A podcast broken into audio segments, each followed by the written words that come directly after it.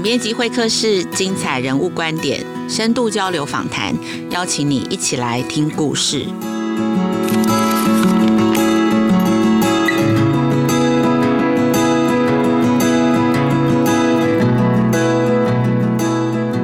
我也从来没有想过，原来在每一个深深的山里面、深深的部落里面，有这么多的小孩会需要。服务，而且没有人提供他们适切的服务，这些都是我从来没有想过的。大家好，我是主持人陈雅慧。今天的节目呢，是由亲子天下媒体中心的记者潘乃馨，还有摄影主编曾千怡采访制作的专题报道。偏乡特教巡回辅导老师，为什么媒体中心会做这个题目呢？呃，当初好奇的起点哦，是每年差不多到暑假开学的那个时候，全台湾都会找不到老师。那我想大家可能也都会有这样子新闻的印象。那在那一段期间，其实我常常会听到很多在偏乡的中小学教务主任，他们会特别烦恼，在学校编制内有一种老师叫做特教巡回辅导老师。这种老师特别的难找。这些特教巡回辅导老师，他其实就是一般的特教老师，他面对的就是身心障碍的特教生。他们通常都会需要同时负责好几所学校的特教生。所以他们上班的情况，可能每一天去的学校都不一样。他在名义上属于某一个国中小的老师，但是他可能每周只有一天会进到这一所学校的办公室，然后进到这一所学校的教室去上课。其他的日子呢，都会在外面不一样的学校里头巡回。所以他们没有同事伙伴的支持，每一天进到的学校，面对的老师跟学生都不一样。偏乡的路又特别的偏远，可能是很远的山啊，很弯的路，很难想象哦，在这样子的条件下，怎么样可以找到一位适合的老师？我还记得我们的资深记者乃馨，还有摄影呃主编千怡，他们找到了一位愿意让我们跟访。在嘉义县阿里山的学前巡回辅导老师，还有一位在屏东县的特教巡回辅导老师，然后两位记者就跟着这两位老师的日常的生活，跟着他们开始上班。还记得跟着黄杰义老师上阿里山的那一天，山路开到一半哦，千怡他就吐在老师的车上了。像这样子的行程都是这些老师的日常，就让我们来听听这些老师的故事哦。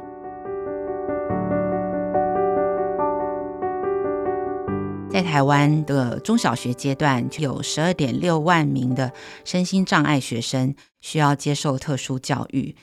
距离都会越远、规模越小的学校，因为他们的学生人数实在是太少了，所以很难成立独立的特教班或是资源班。所以，像在这些学校里头，他们就必须要仰赖一位一位的特教老师移动巡回到这些学校里面，把特殊教育的资源带进去有需要的学生的面前，就很像是 Uber 的送货员把外送的食物送到我们的家门口来。这些任教在交通不便的偏乡特教巡回辅导老师，常常他们每周都要花数十小时的舟车劳顿。照顾位在偏乡但是有特殊教育需求的双重弱势学生。根据教育部一百一十学年的统计，全台湾高中以下像这样子的学生总共有两万七千九百二十名哦。那他们都是位在没有设任何特教班或是资源班的一般学校里面。从教育阶段来看哦，接受巡回辅导的特教学生哦，又以年纪在零到六岁，早期疗愈的黄金阶段的学前儿为大宗哦。目前全台湾的学前特教生哦，每五个就有超过四个人，他们是接受这种巡回辅导老师的教学跟支持。特教巡回辅导老师到底是一个怎么样的工作呢？我们来听听嘉义县阿里山乡阿里山国中小的学前辅导老师黄杰义说一说他自己的故事。当初我没有想到，当初我在公费分发的时候，其实有两个选择，第一个是新北市的国小生障，然后第二个是阿里山的学前特教。那那时候我那时候就是阴错阳差，就选到阿里山的学前特教。我跟我同学，因为我们都是天龙人嘛，我们都以为嘉义县也有像。那个双北市一样有学前的集中式特教班，所以我们都以为阿里山的特殊幼儿多到要成为一个班了。我们要在阿里山自己有一间教室，然后两个人会互相当大班，然后一起一起带着小孩长大这样子。结果没有想到，哈，什么？嘉义县竟然没有集中式特教班，原来我们是巡回，原来我们的巡回范围从云林的古坑那附近到台南的曾文水库附近，真的就是哇！原来大阿里山的地区都是我们的服务范围啊！那时候我才真正意识到事态的不妙。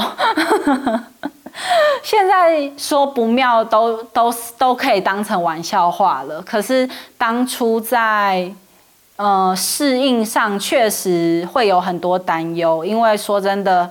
我每次都自嘲我是台北天龙女生，就是我只会搭 Uber 跟捷运，我连公车都不太会搭。然然后我就觉得啊，突然之间要学。开车好难哦，然后我就是觉得我没什么钱，我才来当公费生，那、怎么要我直接要买一台车才能开始工作？这种各种心理的矛盾就会在心里油然而生。可是后来就会觉得，其实我的生命当中能够有一段时间来阿里山工作，是一个很奇妙也很感谢的一个历程。因为如果我没有来到阿里山，我不知道台湾的偏乡教育做得怎么样，我也不知道原来原住民文化需要被重视，我也从来没有想过，原来在每一个深深的山里面、深深的部落里面，有这么多的小孩会需要服务，而且没有人提供他们适切的服务，这些都是我从来没有想过的，所以我觉得我很感谢。这个阴错阳差，就是让我学会怎么样去把我所拥有的幸运和善良跟爱，就是去分给，就是带给这些学生这样子。为什么这些老师这么辛苦啊？主要是因为这十年来，在偏乡的特教学生的人数已经成长了一点七倍，比人力更。吃紧或是更挑战的一个议题，其实是城乡差距哦。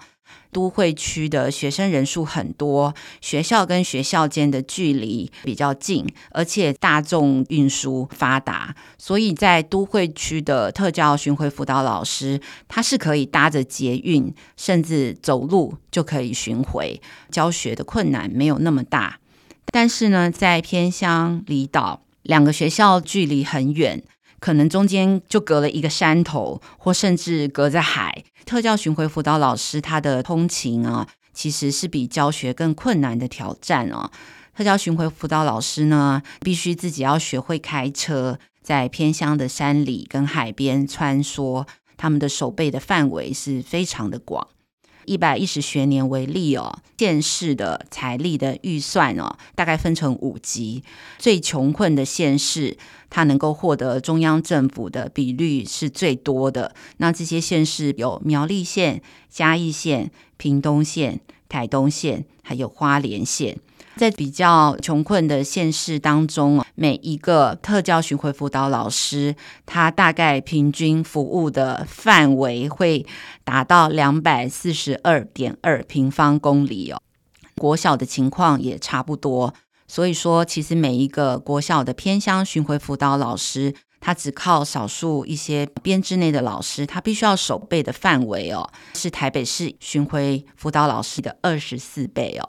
这么大的守备范围呢，哪里有特教生，他们就必须要像是使命必达的邮差，克服路途的险阻，然后要把特教资源送到每一个需要的现场，让这些住在偏乡又是身心障碍，然后需要特教服务的弱势的孩子，也能够得到公平的教育机会。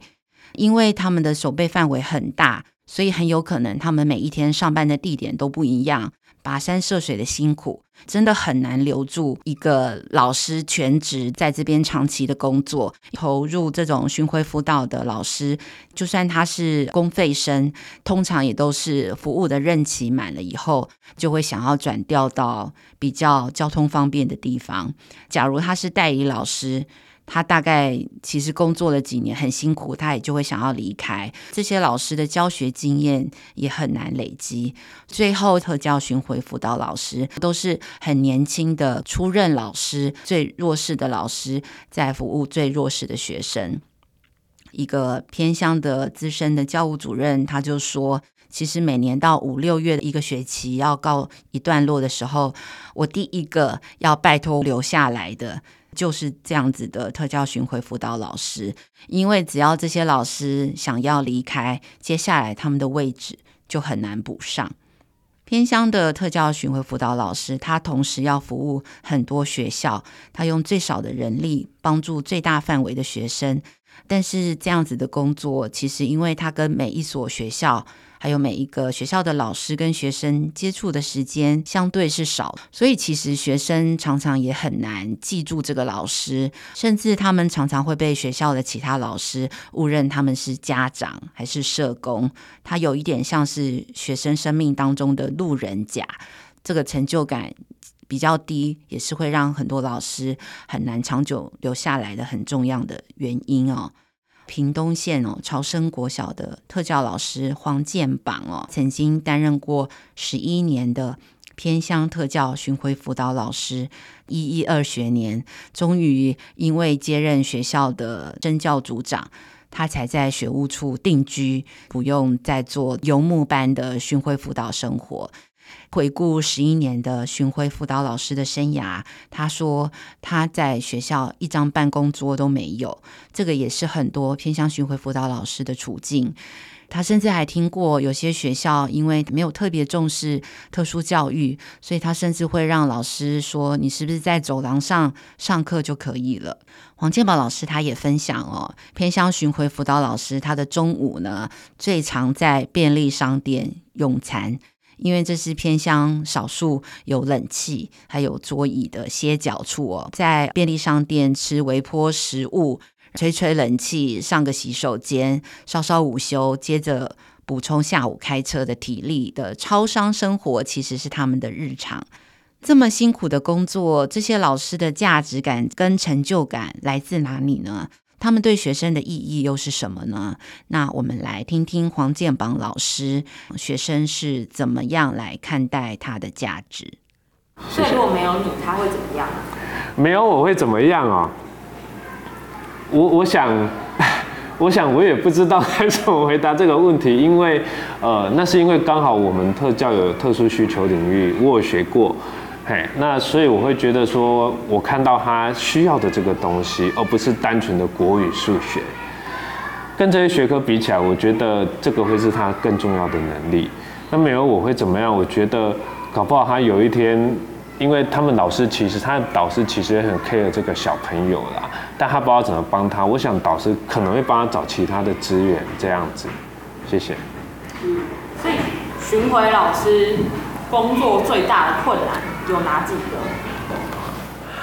我我觉得巡回老师工作最大的困难，应该是得要回到呃，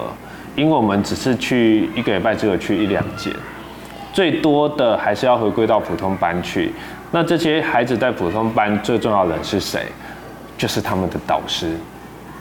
对，我觉得最困难的就是我们巡回老师要怎么样去跟他们导师做沟通，跟学校人员、行政人员怎么做沟通，然后。在我们离开之后，这些沟通的东西或讨论的东西，可以真的帮助到这个孩子。一个孩子可能在巡回辅导，他只有上一节两节，他在原班可能二三十节课。所以最重要还是呃老师们之间的沟通。如果老师们的沟通是很顺畅的，我觉得对孩子的成长来说是很大的一个助力。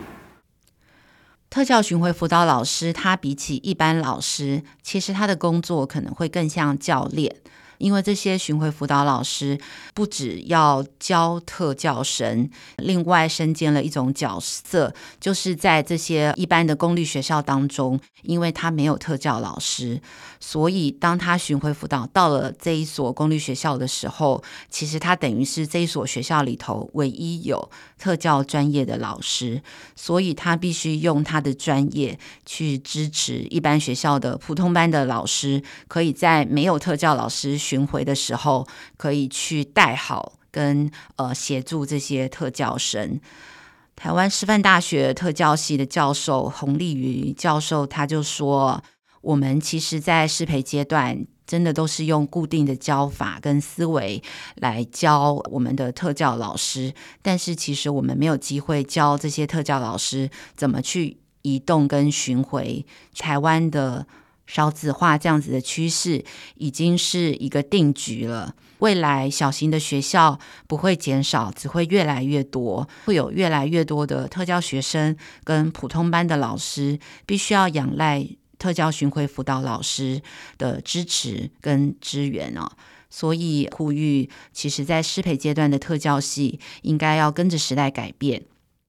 培育特教学生可以迎战这种呃。移动的巡回辅导室的工作环境跟教学环境哦，现在全台湾有将近三万名哦这样子的特教老师，他们为处在偏远的深山或者是很难抵达的偏乡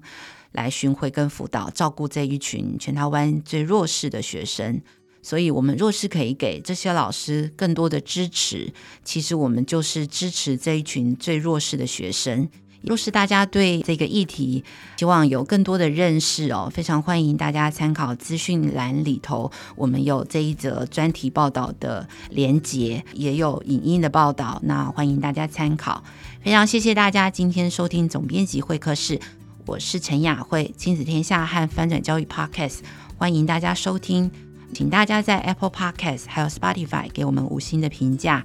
假如您有对节目的许愿、建议跟提问，都欢迎在许愿池留言。我们下一次再见，拜拜。